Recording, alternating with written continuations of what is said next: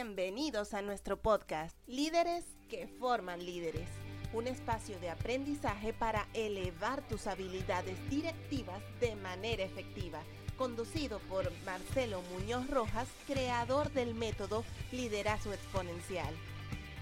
Hola, bienvenidos, bienvenidas a la segunda temporada de Líderes que forman líderes by Liderazgo Exponencial. Como siempre, queremos partir agradeciendo a cada una, a cada uno de ustedes por la cantidad de vistas que nos han dado en las distintas plataformas. LinkedIn Live, YouTube, Facebook y también todos nuestros media partners que están con nosotros constantemente en Guatemala, en México, en Perú y también aquí en Chile y de algunos otros lugares. No olviden suscribirse a nuestro canal Marmonos Team, ahí está, líderes que forman líderes, y pueden ver todo el contenido que estamos desarrollando semana a semana, mes a mes, y hay un consolidado que puede estar mirando constantemente.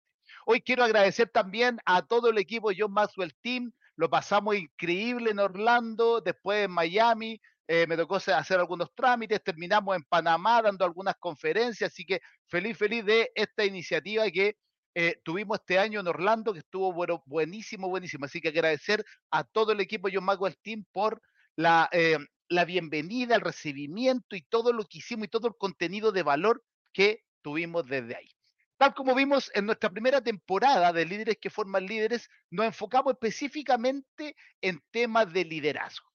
Bien, en nuestra segunda temporada va a cambiar un poquito el enfoque que tiene nuestro espacio. ¿Por qué? Porque los líderes necesitamos habilidades, necesitamos comunicación, trabajo en equipo. Recuerden que tuvimos a, nuestro, a nuestros colegas de Colombia con todo este tema de la felicidad organizacional, tuvimos este tema del empoderamiento, que lo vimos con, con Karina Porto de acá de Chile, hablamos también de, un líder exitoso, cómo debiese trabajar un, líder exitoso, exitoso con John Mejía, pero esta segunda temporada ya nos vamos a ir enfocado más a las habilidades técnicas o al conocimiento de negocio. Ahora nos vamos a enfocar en el management específico que debiésemos tener los líderes. ¿Vale? Ya nos vamos a enfocar ahora en, en, algo un poquito más técnico, pero no saliendo de este management que todo líder y toda líder debe tener. Es por eso que hoy día tenemos a nuestro amigo Alejandro Bedini, que vamos a cambiar un poco este enfoque porque hoy día vamos a hablar sobre el Agile Management Office. Muchos me preguntaron, ah, pero Marcelo, ¿esto es algo de habilidad blanda, como mal se dice en, en Latinoamérica? No, esto ya va un poquito más técnico, pero también engancha con temas de liderazgo. Entonces, súper importante que tengamos claridad sobre estas otras habilidades que debemos tener como parte de un liderazgo o como parte del equipo.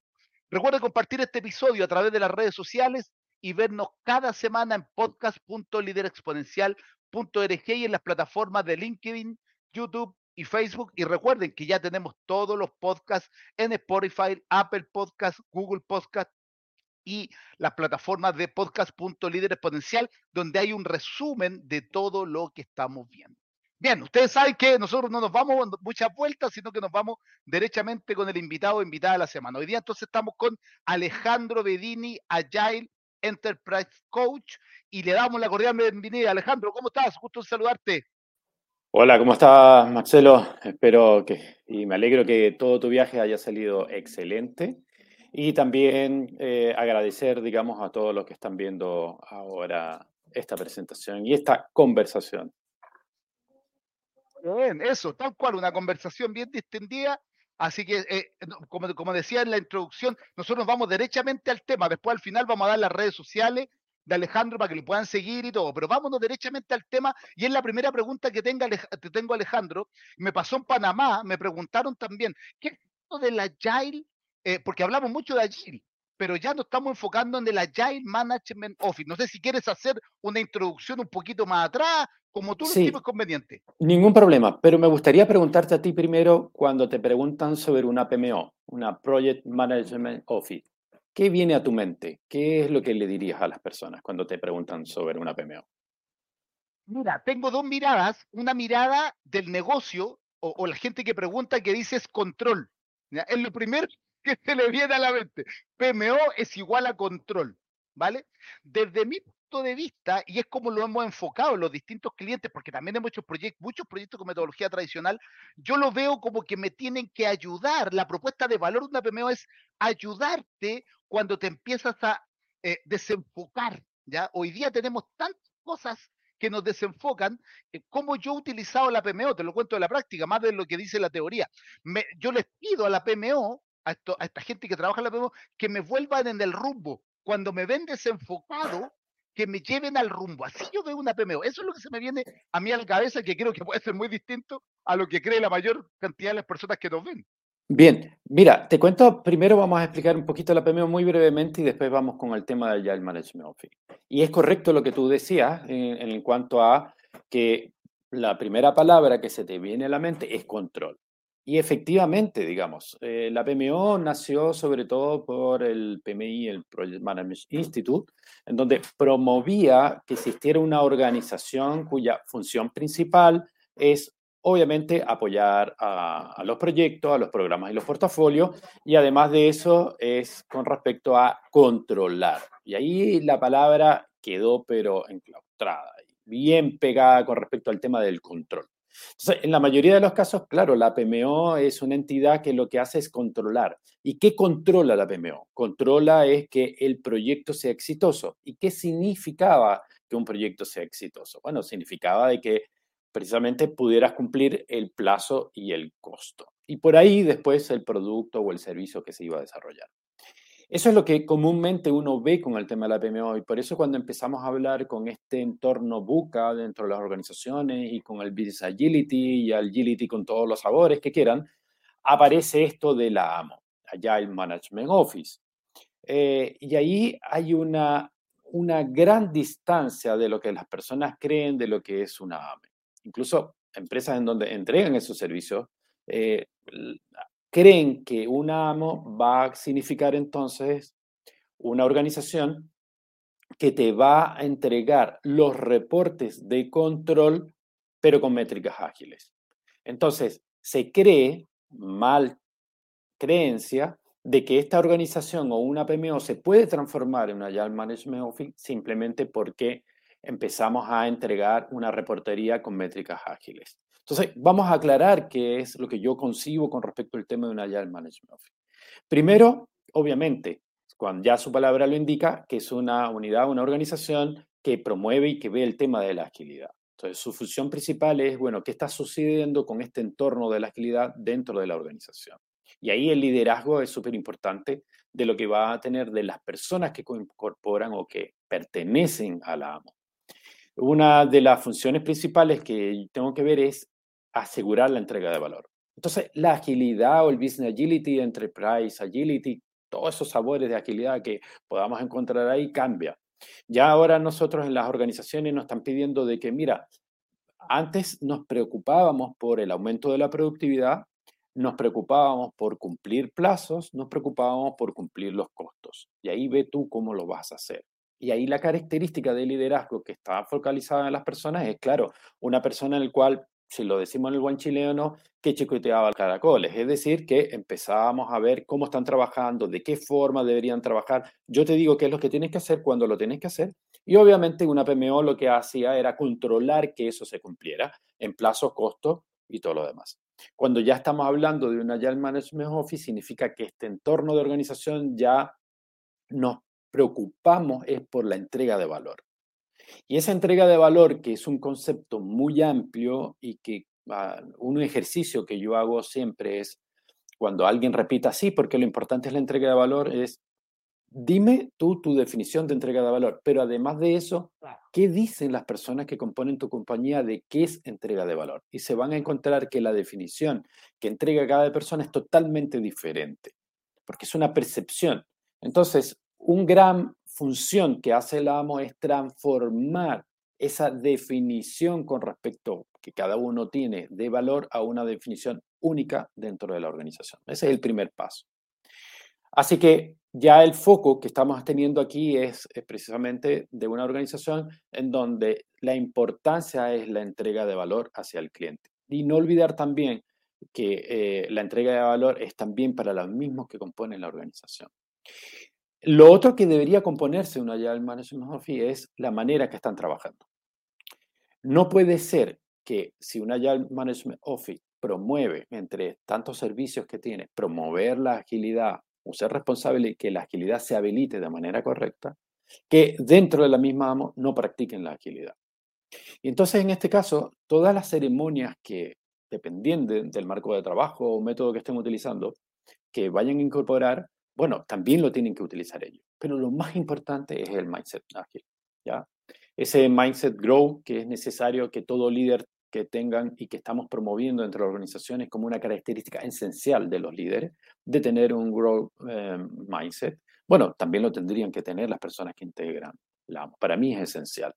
Entonces, aquí tienes algo que como piensan, cómo actúan a través de estas ceremonias, herramientas o cadencias que quieran haber dentro de esto de la Office. Entonces, aquí ya tenemos esta definición. Para poder decir que una Agile Management Office es realmente una oficina de gestión ágil, es que su primera preocupación es cómo estamos entregando el valor. Su segunda preocupación es que sus servicios sean de una manera más ágil y liviana. Esto significa de que, por ejemplo, reflexionan para ver cómo están sus servicios y cómo lo pueden mejorar, que ellos internamente efectúen su sincronización, que ellos internamente vean cómo van entregando el valor, que vean que las mediciones que son necesarias desde el punto de vista de negocio sean interesantes. Y aquí quiero recordarles por qué entonces hay algunos como yo llamo agilistas extremistas, odian la PMO, no quieren la PMO y dicen que no es necesario. Me acuerdo que aproximadamente unos cinco años atrás, cuando eh, de manera incipiente comenzó este tema de, la agilidad en Chile, eh, uno de los fenómenos que ocurrió es que en la mayoría de las organizaciones la PMO empezó a mermar. O despedían personas o directamente desaparecían. ¿Y cuál era la razón? Porque es el fundamento. Uno, la palabra control, donde los agilistas extremistas odian el, control. No debería existir la palabra control. Entonces también pasamos, desde el punto de vista de liderazgo, que ya el control ya no es necesario, sino un monitoreo, un coaching y un acompañamiento. Y por otro lado, de por qué eh, hacen de que no existe la PMO, es que si ustedes ven, cuando hablamos de la palabra control, hablamos de métrica o está asociada a métrica o a mediciones. Entonces, tenemos que los equipos ágiles deben gestionar y deben aprender de sus propias mediciones. Por ende, ya no necesitamos una organización que genere esas mediciones si la tenemos en el equipo. Entonces, ¿para qué necesitamos una PMO? Y ahí no hay ninguna justificación. Y lo curioso es que dentro de todas las propuestas que apuntan al tema de la agilidad, eh, no aparece una PMO o una AMO. No la nombran. En algunos casos, como por ejemplo SAFE, que es una propuesta o un marco escalar, eh, sí menciona la PMO y sí menciona una organización que se llama LACE, que promueve el tema de la excelencia, Lean, etcétera, etcétera. ¿no? Entonces puede unir ambas organizaciones como una sola y la puedes convertir en un AMO, por ejemplo. Entonces, eh, dado estas son las características que no quiero dar una definición muy taxativa, sino características que debe tener un AMO. Entonces, como resumen, orientado al valor, eh, promoviendo el tema de más que el control, el coaching, el acompañamiento, el destrabar los bloqueos que están teniendo los equipos, las situaciones en que no pueden resolver, ellos son los primeros que deberían capturar esa información y ver qué está sucediendo para desbloquear. Por consiguiente, ya tienes un flujo de valor valga la redundancia, más fluido. Eh, ya estamos hablando de que los agilistas extremistas no les gusta hablar de proyectos. ¿Por qué razón? Porque estás teniendo que un producto y un servicio es un conjunto de evolución. Va evolucionando el producto y servicio. Por ende, no hay un principio y un fin, en donde el término general de proyecto es que es algo que hay un objetivo, que es el objetivo común, pero tiene un principio y tiene un fin. Como ese principio y fin no se ve a un servicio y un producto que va evolucionando, no tiene sentido hablar de proyecto. Pero eso se los dejo, digamos, para que ustedes discernen si es correcto o no. Pero en eso, Marcelo, es casi las características un poco, muy a grandes rasgos sobre lo que significaría una eso, eso, eso, porque también va a tener su sutileza dependiendo de cómo uno la implemente, porque en el fondo cuál, cuál es la propuesta de valor de, la, de, esta oficina también. Ahora, ahí, ¿qué, tipo de personas debiesen estar ahí en esta, en esta oficina? Porque en el fondo, por lo que estoy viendo, hay gente que ya debiese tener, conocer los dos mundos, como en el caso tuyo, que venís de metodología tradicional y te fuiste a la agilidad, ¿no? Sí, mira, de esa pregunta que me estás haciendo surgen dos cosas.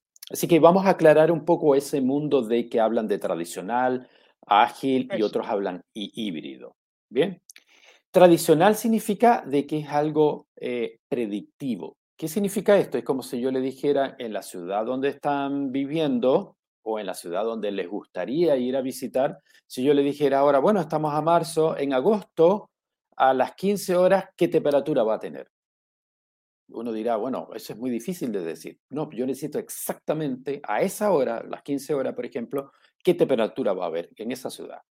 Dice, no, lo, eso va a depender, normalmente es tal cosa. Bueno, es lo mismo lo que sucede cuando tenemos en esto de un método tradicional que es cascada, como le van diciendo, que es por etapas, en donde yo tengo algo que debe ser predictivo. ¿Qué significa predictivo? Significa de que yo un producto, un servicio o un proyecto, todas las actividades que yo voy a planificar se van a cumplir como yo dije que iba a hacer y que el producto y servicio que yo iba a entregar X tiempo va a lograr los beneficios de acuerdo a lo que nosotros pensamos hoy día. Entonces, si tenías que hacer algo que va a durar un año, dentro de un año tiene que cumplir ese beneficio que nosotros hemos hecho. Y tiene que cumplirse las actividades que nosotros hemos eh, propuesto desde el día que dijimos que iba a comenzar, iba a durar tanto, iba a terminar tanto y el costo asociado iba a ser exactamente igual. Y eso a la larga se ha dado cuenta de que no es así. ¿Por qué? Porque estamos en un mercado cambiante, porque todo cambia. La pandemia cambió, las situaciones cambió, gente que antes nunca pensó trabajar remoto, ahora sí.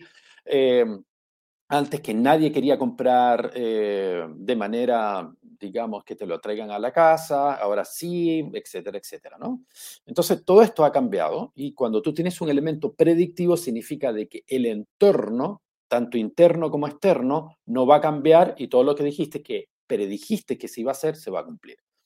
Después tenemos este tema ágil en donde te dice, compadre, aquí el mercado cambia, las situaciones cambian, nosotros cambiamos internamente dentro de la organización, por consiguiente, predecir algo es imposible. Y por eso se llama algo de empírico. ¿Qué significa empírico? Significa de que tú aprendes aprendes de acuerdo a dos cosas. Uno, de el aprendizaje que vas entregando cosas y por eso hablan de entrega algo muy pequeño, en base a eso obtienes una retroalimentación y vas a decir, oye, el producto o servicio que estamos entregando valor, mm, por aquí este no es el camino, debe ser por este lado. O confirmamos de que este es el camino y por consiguiente empezamos a construir y a evolucionar ese producto y servicio.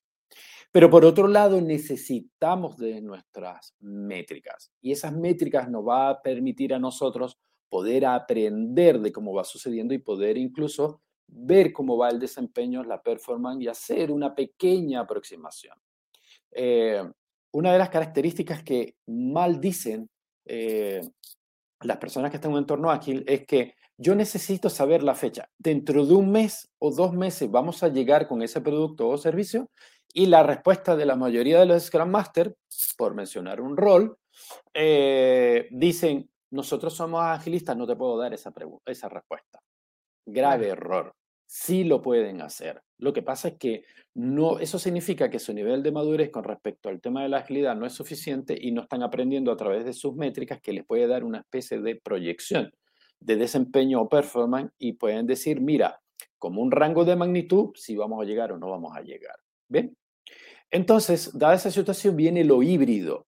¿Qué significa lo híbrido? Significa de que alguna etapa lo haces de manera secuencial y otra etapa lo haces de una manera ágil. Entonces, en algunos casos, como ese producto o servicio que no sabes si va a funcionar y tienes que hacer mucha hipótesis, en ese caso, como ese nivel de incertidumbre es muy baja, necesitas estos eh, iterativo incremental, entregar algo, cosa de ir aprendiendo y que ese elemento sea más concreto. Y en base a ese aprendizaje, vas viendo de cómo debe ir evolucionando ese producto y servicio para la entrega de valor. Aquí, en este caso, puedes, por ejemplo, empezar a hacer ese descubrimiento y cuando ya lo tengas claro, uno dice, me voy por la etapa más predictiva y escalar. Y por consiguiente te dicen, yo como organización somos híbridos. Para mí eso es un grave error. Y le voy a decir por qué. Cuando tú tienes una organización que dice que es híbrida, significa entonces que tienes algún conjunto de personas que hacen algo ágil y tienes un conjunto de personas que hacen algo predictivo. Cuando haces algo de manera secuencial o tradicional, significa de que normalmente, y lo más común, es que tienes una mentalidad más de chicotear los caracoles, una mentalidad más de command in control, una mentalidad más de management 1.0 o 2.0. Cuando estás hablando de agilidad, significa de que tú tienes que tener un liderazgo más exponencial, y por otro lado, un liderazgo en que significa un coaching, un, eh, un, liderazgo en donde te preocupa más el valor, un liderazgo en donde tienes una flexibilidad en que no te, no te cohibes con el cambio que está teniendo el mercado y por otro lado, que se te hace más fácil cambiar también, ¿ya? Que ah, entendiendo de que este mercado va cambiando y tú también tienes que cambiar de acuerdo a las situaciones. Dada esa situación, va, te vas a encontrar de que, por ende, esto de híbrido significa que tienes estas dos instancias, entonces, ¿qué va a ocurrir?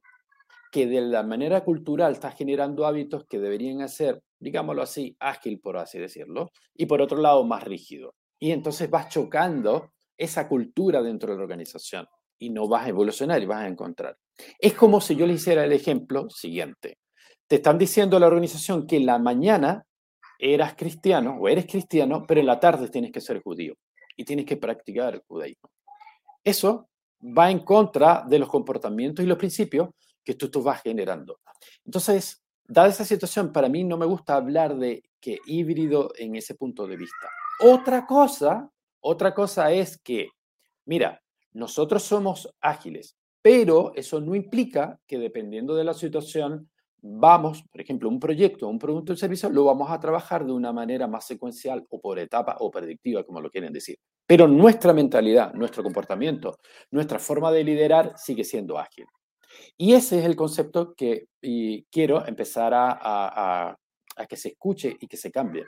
Porque tú ves cuando empiezan a contratar personas y dicen, vas a trabajar un entorno híbrido o tienes que hacer algo híbrido. Entonces, ojo con eso, porque yo no puedo ser cristiano un día y judío en la tarde yo profeso una sola religión si es que profeso una religión. O de última eres ateo, pero eres ateo. Pero no una cosa y no la otra.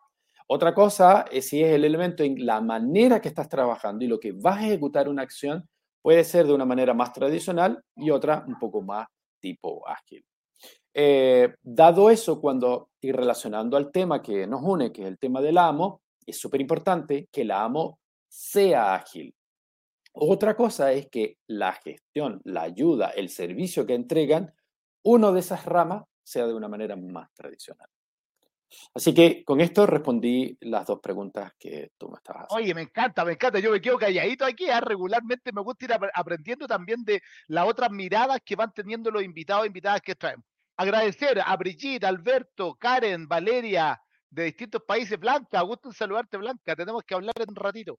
Eh, porque estos temas de, repente se malentienden, primero porque están en inglés, segundo porque no hay tanta experiencia en Latinoamérica. A mí me pasó con los temas de transformación digital, Alejandro. O sea, cuando se vino el boom y ahora le tengo mucho miedo, por ejemplo, al metaverso, ahora son todos especialistas en metaverso. Yo no sé cómo especializarte en metaverso de un día para otro. Yo por lo menos no había escuchado el concepto. Entonces, me gusta desde la experiencia que nos vayan contando cómo lo han ido implementando. Ahora, desde el punto de vista del arraigo, porque una cosa es, oye, se ve bonito, eh, estoy aquí viendo en el celular los mensajes la gente y todo, pero ¿cómo, tú que venís del mundo de, del Project Management Institute, cómo es esa evolución de una PMO tradicional a una Agile Management Office? ¿Cómo, no sé si te ha tocado vivirlo o, cómo, cómo sería la visión de pasar de, de, estas personas que están muy arraigadas al Project, al Project Management Institute, ¿cómo lo llevo a un amo? Ya, perfecto. Eh, mira, ahí me ha tocado en varias situaciones generar una dinámica que yo llamo de cómo transformar una PMO en un amo en 45 minutos. No lo voy a mencionar mucho acá, pero sí voy a entregar estos pasos generales, digamos, ¿no? Lo primero es la importancia de entender, que es lo que yo acabo de decir. Una cosa es el mundo tradicional eh, o cascada, como siempre está acostumbrada a la PMO, y otro tema es la agilidad. Aquí estamos hablando de que son dos idiomas diferentes. Entonces, una de las cosas que normalmente como error común usan las PMO es, como yo decía, es, bueno, mi función principal es entregar una reportería, ahora voy a entregar una reportería con métricas ágiles y lo que hago es transformar esas métricas ágiles en porcentaje de avance, por decirlo de esa manera, para que otros lo puedan entender. Y aquí son dos mundos diferentes y dos mediciones totalmente diferentes. Eh, sí hay tres características eh, que, independientes del mundo, que sí se debe prevalecer. La primera, obviamente, los costos que están asociados o lo que yo voy a invertir y lo que voy a ganar. De eso, cualquier mundo. Eh, eh, la agilidad está, siempre digo, para generar negocio. Hay, hay, que tener cuidado con los cloud coach. Los cloud coach para mí son los típicos que vienen con, ah, vamos a hacer la dinámica, qué entretenido, qué bonito, todo el mundo hace el juego, etcétera, etcétera, los globitos, el carrito, lo que sea, todo el mundo contento, se va, pero desde el punto de vista de negocio, impacto de negocio y de cliente, cero valor, no hay nada, hay que ocurrir, la pasamos súper bien, genial, yo la paso bien, es entretenido, pero ahí no hay nada más. Entonces, ojo con eso. Lo otro es, eh, dada esa situación, para lo que hay que hacer en el tema del amo es primero es pensar como todo el mundo, ¿qué queremos hacer con la amo? ¿Qué es lo que estamos buscando? Y ahí tienes que empezar a introducirse estos conceptos. Uno de los conceptos es esto del flujo de valor, por ejemplo que vas a tener. Lo otro es dejar de pensar eh, en el cumplimiento del tiempo a pensar en, preocuparme a cumplir en la entrega de valor. Y eso es algo súper importante. ¿Cómo medimos el valor? ¿Qué significa el valor? ¿Qué significan nuestros clientes? ¿Qué van haciendo los clientes? Etcétera. Eh, una de las cosas que siempre hago como ejercicio es, ¿qué cosas les pides tú como PMO tradicional a tus líderes? Bueno, que tengan una carta GAN, que tengan esto, que cumplan tal cosa. Bueno, de esas cosas que tú tienes, ¿qué es lo que estás cumpliendo tú propiamente? Te vas a dar cuenta que ni ellos mismos alguna vez cumplen. Piden, pero no cumplen. Entonces, aquí es que hay que, eh, como un buen líder, hay que practicar con el ejemplo. Entonces, si ellos quieren ser como la amo, la, la, otra pregunta que se tienen que hacer es, bueno, ¿qué marco de trabajo o método queremos introducir dentro de esto? Una de las que que comúnmente es muy bueno es Kanban, por ejemplo, para el tema de, de, autogestión, por así decirlo, de la misma amo utilizando Kanban, ¿no? Entonces, cómo va eh, su servicio, etcétera. Lo otro es el foco, el foco de servicio. ¿Qué servicio entrego? ¿Cómo entrego mi servicio? ¿Qué valoración tengo con mi servicio? ¿Qué NPS, por ejemplo, me entregan ellos como valoración? Es algo que yo siempre pido. Empiecen a medir la calidad del servicio. Lo otro importante que tiene que hacer el tema de la AMO es cuáles son sus retrospectivas. ¿Cómo están haciendo su retrospectiva? ¿Qué estamos aprendiendo de, con respecto a esto? ¿Cómo nos podemos adaptar? ¿Cómo podemos incrementar nuestros servicios y productos, etcétera? Entonces, ahí con esas características, con conjunto de dinámicas y todo lo demás, vas viendo cómo está haciendo esa transformación. Después de ahí ves qué mediciones están haciendo y qué reportería, si quieres, como esto. Pero lo principal es cómo acompaño a la gente, cómo hago de que alinear a los líderes con respecto al foco que está buscando la organización. Ahí es súper bueno, por ejemplo, los OKR, como una especie de filtrado eh, con respecto a esto. Eh, muchas veces se hacen iniciativas o proyectos dentro de la organización que no tiene sentido, que no agregan valor. Aquí es principal que la AMO diga qué cosas se tienen que hacer. El primer filtro lo tienen que hacer ellos, en base a ciertas características y variables de decisión. Pero es importante que ellos digan, esto entrega valor. Después de ahí, súper interesante, por ejemplo, cómo manejan el portafolio. Ahí el link portafolio, cómo manejan los costos, cómo está asociado el costo. Una de las cosas muy tradicional que tienen las PMO es vigilar esto del, el presupuesto. Y algo muy interesante que cuando ven que un proyecto no va dando, no va dando los beneficios que se está esperando, sucede de que empiezan a hablar eh, y decir, bueno, acá está el centro de costo, hay una pérdida y a lo más cortan el proyecto. Y ese dinero que no se gastó queda ahí. De manera contable, no desaparece, queda ahí, pero nadie lo puede utilizar. ¿Qué pasa si tienes un proyecto o una situación o una iniciativa, un producto o un servicio que está generando valor y necesita más recursos? Muchas veces organizaciones dicen no se puede utilizar porque ese centro de costo es únicamente para ese proyecto. Cuando estás hablando de AMO significa de que ya tienes un, un, por así decirlo, un backlog de presupuesto que lo vas agregando y lo vas quitando incluso si ese servicio o producto no está entregando valor. Y si incluso ese carril o flujo de valor no está entregando el desempeño que se quería. Entonces, ahí ese cambio es sumamente radical. Eh, así que pasos concretos para ir resumiendo cómo para transformar una PMO en una, AMO es qué quiero con la AMO, por qué cuáles son los nuevos servicios que tengo que entregar ¿Qué debo cambiar yo como persona que estoy en una PMO y ahora tengo que estar dentro de una OMO? ¿Qué mentalidad tengo que hacer? ¿Qué tipo de líder debo hacer? Ya tengo que dejar de ser un líder de control a un líder facilitador. Entonces, de esas situaciones tengo que responder. Lo otro, ¿cuáles son los servicios? ¿Cómo voy a medir los servicios? ¿Cuáles son los impactos? Etcétera, etcétera. Buena, buenísimo. Oye, me encanta. esto da para mucho rato. ¿ah? Hay toda una mirada de costos que me gustó también interesante quizá abordar en, e, en otro momento. Es una mirada bien transversal de lo que hay que realizar. Ahora, ¿cómo lo toman las organizaciones eh, desde el punto de vista ya del negocio, saliendo un poco del área de proyectos, de tecnología y de innovación? ¿Cómo, lo te ha tocado vivirlo? ¿Le hace más sentido que la PMO tradicional o es más capaz que nosotros estemos pensando que, esto genera más valor, pero el negocio lo está viendo como que, oye, no, yo quiero seguir con una PMO tradicional. Bien, aquí es una buena pregunta y eso depende de muchas situaciones. Y voy a decir lo siguiente. Cuando tú tienes un, un área de TI en donde tienes gente que está desarrollando algo y alguien que lo está probando, un tester, un QA, eh, lamentablemente el malo de la película siempre es QA. ¿Por qué? Porque su función principal es encontrar defectos. Y además de encontrar defectos, significa que en el aspecto psicológico, el desarrollador, del punto de vista más tradicional, siempre hay una confrontación. Esto no es así, esto no es un error, mira, aquí me funciona, a ti no, esto, lo otro, y se pimponean y se genera. Entonces siempre termina el mal de la película, el QA, y además que la presión que tiene QA no es menor porque es el último eslabón de la cadena. Ahora, cuando estamos hablando de la PMO, también sigue siendo el malo de la película. ¿Por qué? Porque es normalmente la PMO es el que viene a traer las malas noticias. ¿Cuáles son las malas noticias? Son, eh, esto está atrasado, esto no hiciste una buena gestión de riesgo, no hiciste esto, no hiciste el otro, no lo sabes hacer, hay que hacer esto, no vamos a llegar. Entonces, lamentablemente, en algunas organizaciones, los líderes del proyecto, ay, ahí viene la PMO. A mí me pasó, para, y sorry que alargue un poco tu pregunta, a mí me pasó eh, en donde a mí me dijeron, mira, tú como PMO, tu función principal es tratar de bucear dentro de los proyectos a ver si hay un, un riesgo, un potencial riesgo o problema, y me lo vienes y me lo dices a mí. Yo estaba entregando un servicio de PMO. Y en este caso, eh, yo me parecía muy raro, por mi mentalidad que ya estaba ágil, decía que no era correcto, pero bueno, así era el cliente y lo que quería.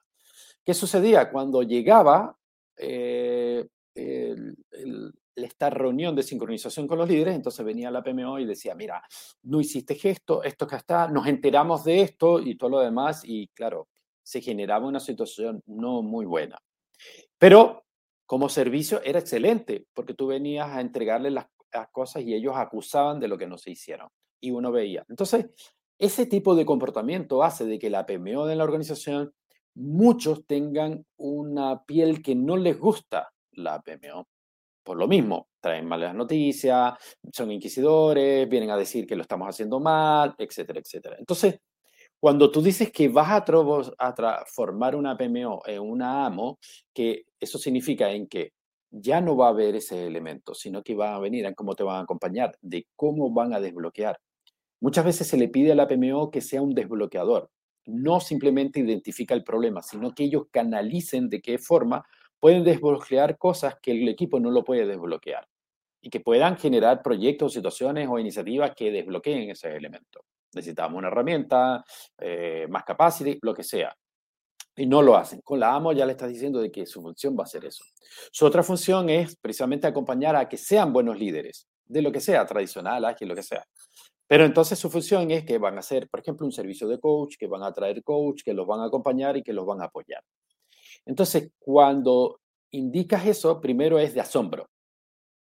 ¿Cómo vamos? Eh, es como otro norte totalmente diferente. Es asombro, palabras que he escuchado, bueno, ver para creer, veamos qué es lo que va a suceder aquí y todo lo demás. Y entonces la primera etapa es que estas personas que antes tenían, dice, oh, viene la PMO, mejor no lo voy a atender o mejor me voy a tomar un café para que no me vea, vas a tener que empezar a trabajar para poder decir, ok, borror cuenta nueva, empecemos a crear una nueva relación y una nueva relación más sinérgica.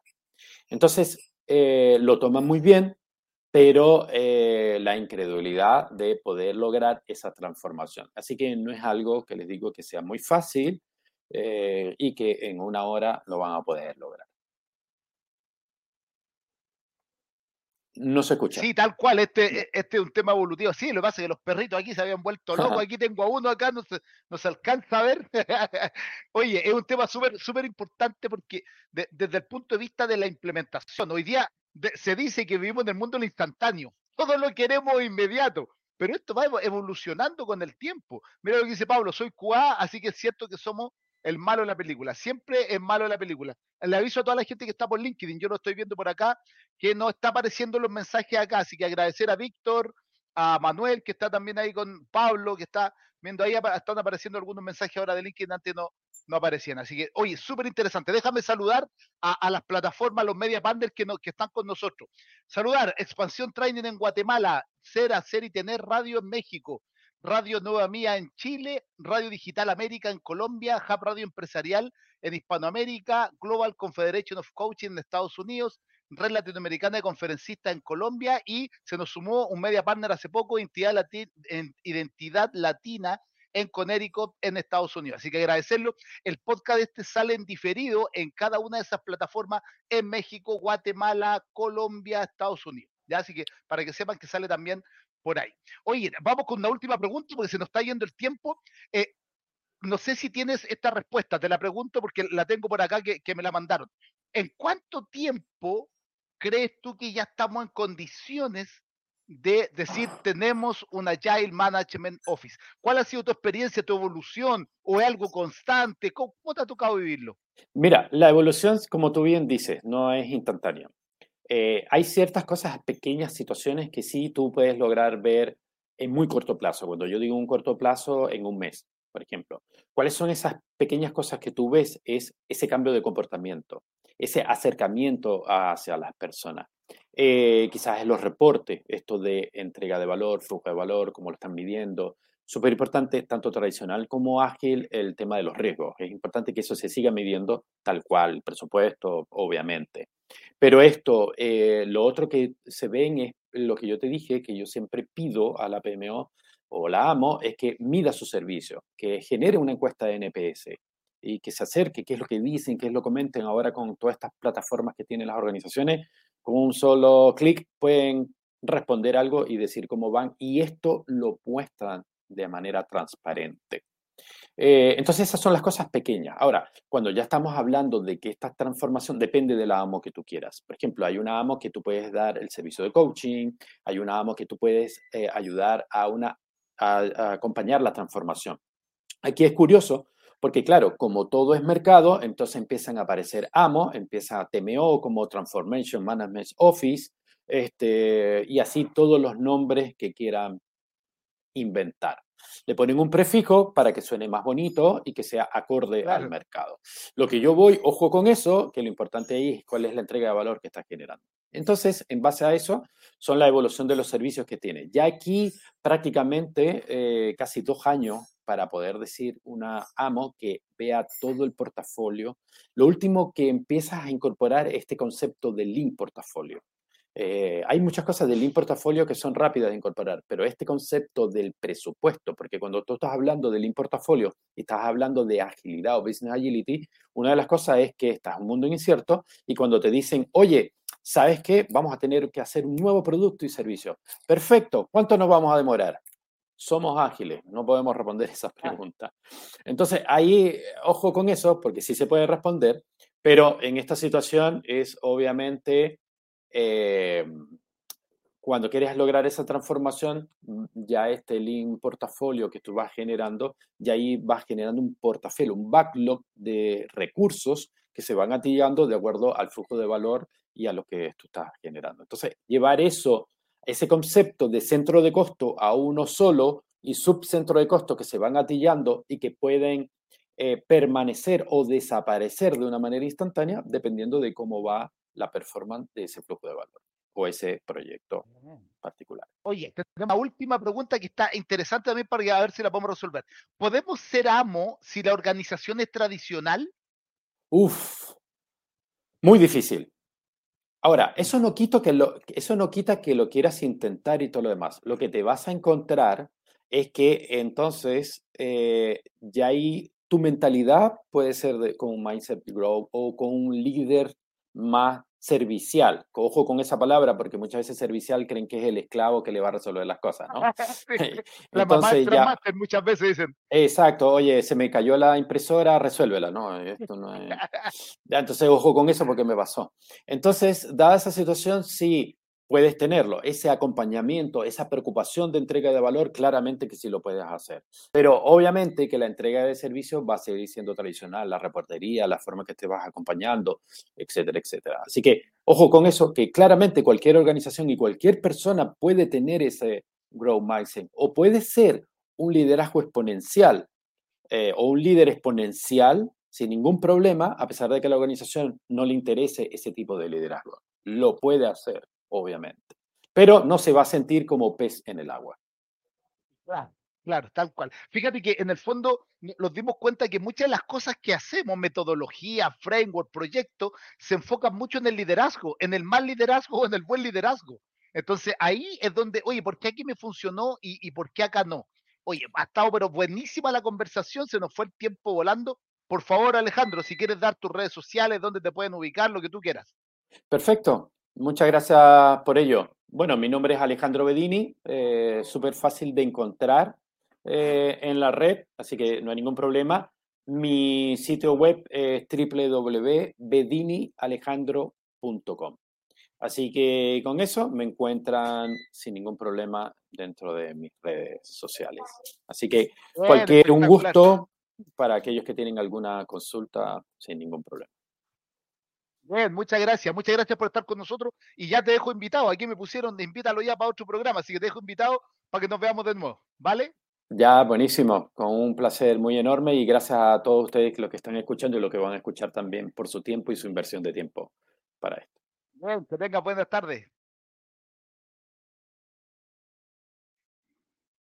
Bueno, ahí quedaron algunos temitas, Pablo Conejero, espectacular. Vamos a, a, retomar en un próximo episodio también algunas cosas de QA creo que hay harto que eh, aprender de los temas de QA, así que súper, súper, súper bien. Bien, y a ustedes agradecerle por estar con nosotros cada semana. Estamos en la segunda temporada de Líderes que Forman Líderes. Recuerden que esta segunda temporada ya no nos vamos a enfocar tanto en el liderazgo, sino que ahora vamos a ir a, enfocado en el management. Vamos a traer especialistas en, en este caso, oficinas de proyecto ágiles, vamos a aprender algunas cositas de metodología y marcos que están hoy día pegando fuerte dentro del contexto organizativo y que los líderes, recuerden que una de las características de los líderes exponenciales es, estar conociendo nuevas herramientas, nueva tecnología, nuevas formas de hacer las cosas. Contarles también que se viene, a ver, no sé si se alcanza a ver ahí, ahí está, se viene el juego de liderazgo, se viene el juego de liderazgo en versión online y también presencial. Así que atención con eso porque se viene la primera versión del juego de liderazgo acá en Chile. Yo por lo menos no he visto nadie que lo, que lo esté haciendo acá en Chile, así que se nos viene la primera versión del juego de liderazgo de John Maxwell, que tuve la oportunidad de estar con él en Orlando. Ahí van a empezar a aparecer algunas publicaciones en las redes sociales para que también los puedan ver. Gracias, mira, gracias Víctor, gracias Pablo, Gracias Karen, gracias por estar con nosotros. Compartan por favor este contenido de valor porque va a ser eh, bien interesante que vamos reflexionando y también con aportes de ustedes. Se viene próximamente que vamos a poder tener gente que va a estar llamando en vivo para hacer sus comentarios. Así que sigan compartiendo porque esto va a generar harto impacto esta segunda temporada de el podcast Líderes que forman líderes. No olviden seguirnos en nuestras redes sociales y también pueden ver en podcast.líderexponencial todo el contenido que estamos entregando. Se viene de la primera temporada de Líderes que Forman Líderes, se viene el libro, ya lo estamos trabajando ahí, estamos terminando con el equipo, la primera versión también que va a salir y la van a poder revisar. ¿Vale? Soy Marcelo Muñoz y nos vemos en un próximo capítulo de Líderes que forman líderes by Liderazgo Exponencial. Chao, chao.